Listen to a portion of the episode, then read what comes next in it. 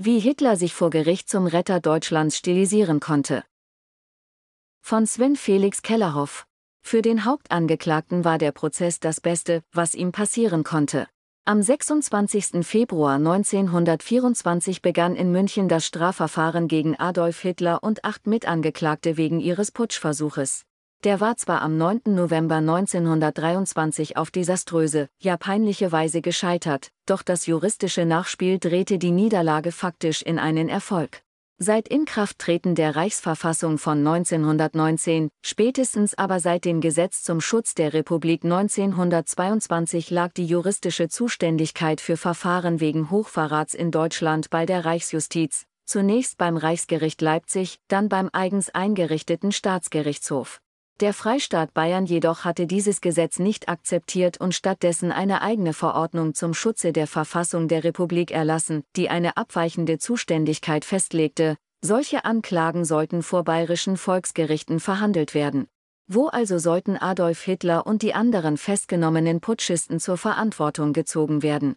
Schon am 13. November 1923 hatte sich Bayerns Ministerpräsident festgelegt, Eugen von Knilling erklärte es für absolut unmöglich, dass der Staatsgerichtshof über die Hitlersache urteile. Auch der Kompromissvorschlag, das nun einmal zuständige Gericht statt in Leipzig in einer bayerischen Stadt verhandeln zu lassen, sei unmöglich. Es dürfe keinerlei Versuch eines gerichtlichen Verfahrens von Reichswegen gegen Hitler und seine Mitverschwörer unternommen werden. Dabei ging es dem Ministerpräsidenten gar nicht um das Strafmaß, denn er ging davon aus, dass Hitler zum Tode verurteilt würde und der ehemalige Münchner Polizeipräsident Ernst Pöhner als wesentlicher Mitverschwörer zu einer längeren oder sogar lebenslangen Freiheitsstrafe. Allerdings fürchtete Knilling ein Aufflammen der völkischen Bewegung. Es sei ganz unmöglich, diese Leute an einen politischen Gerichtshof, der zum Teil mit Sozialdemokraten besetzt sei, auszuliefern.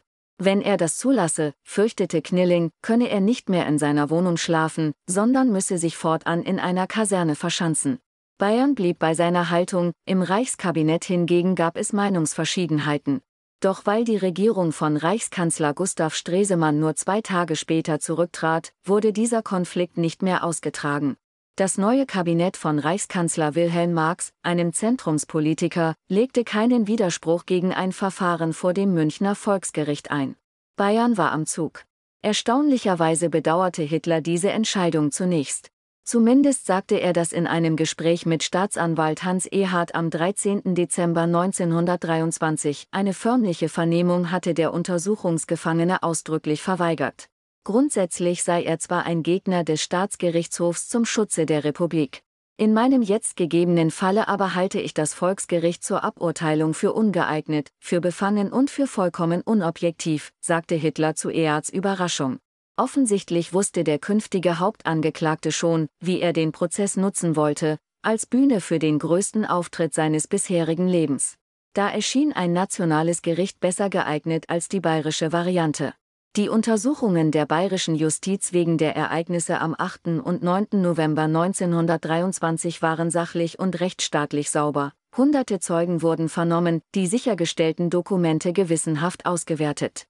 Am 26. Februar 1924, einem Dienstag, begann der Prozess wegen Hochverrats gegen Hitler, Pöhner, den General außer Dienst Erich Ludendorff sowie sieben weitere Angeklagte.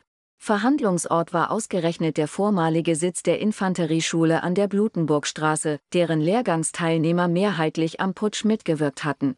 Deshalb war die Institution strafweise aus München wegverlegt worden, sodass der Komplex leer stand. Einheiten der Reichswehr und der Landespolizei sperrten die Umgebung weiträumig ab, denn man befürchtete Übergriffe von Hitler-Anhängern. Von Beginn an dominierte der Hauptangeklagte mit teilweise schier endlosen Reden, aber auch Befragungen von Zeugen das Verfahren. Hitler stilisierte sich in seinen Auftritten zum Retter Deutschlands.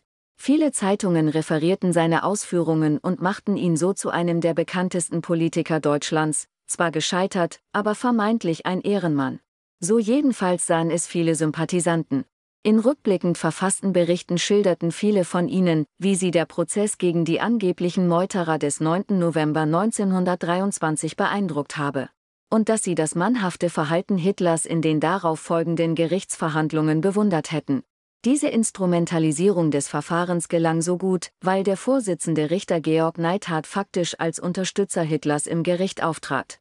Er ließ dem Hauptangeklagten nicht nur reichlich Raum für seine Tiraden, sondern stellte seine Fragen an Beschuldigte wie an Zeugen oft derartig suggestiv, dass sich fast zwangsläufig eine Entlastung der Angeklagten ergab. Zwar protestierten die Vertreter der Anklage gegen Neidhards Verhalten, doch der selbstbewusste Jurist verschanzte sich hinter der richterlichen Unabhängigkeit. Die Leitung des Prozesses war so schlapp und unbefriedigend, dass der Staatsanwalt sein Amt niederlegte, notierte der Reichswehrgeneral Friedrich Kress von Kressenstein, der einen wesentlichen Anteil an der Niederschlagung des Putsches gehabt hatte. Allerdings vertraten auch mehrere der Verteidiger ihre Mandanten höchst geschickt, wie ebenfalls Kress feststellen musste. Es gelang ihm, sich selbst auf die Zeugenliste setzen zu lassen, um für die Reichswehr aufzutreten. Doch in der Vernehmung wurde der General vorgeführt und musste sich herausreden, ich verweigere eine Auskunft darüber. Ich halte die Frage nicht zum Prozess gehörig. Ich bin von meinem Dienststeit nur für den Prozess entbunden. Kein starkes Bild. So glich der Prozess mehr einer völkischen Agitationsversammlung als einem Strafverfahren, urteilte der regierungsnahe bayerische Kurier. Die Angeklagten würden vom Richter nicht wirklich zur Sache vernommen, stattdessen überließ er die eigentliche Leitung des Verfahrens ganz oft den Verteidigern oder sogar Hitler selbst. Schlimmer noch, Zeugen, die den Staat vertraten, waren schutzlos allen möglichen Schmähungen ausgesetzt.